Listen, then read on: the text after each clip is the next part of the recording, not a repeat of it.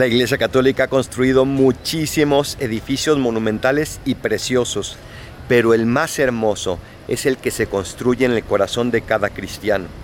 Y una manera muy especial a través del cual se ha logrado esto es a través de la Virgen María y de manera específica la Virgen de Guadalupe que hoy celebramos.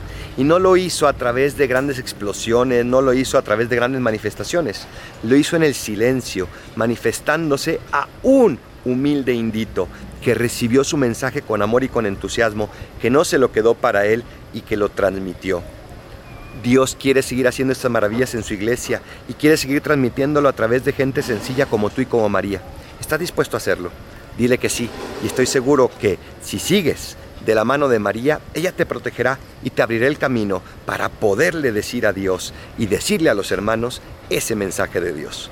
Soy el Paradolfo. Recen por mí, yo rezo por ustedes. Bendiciones.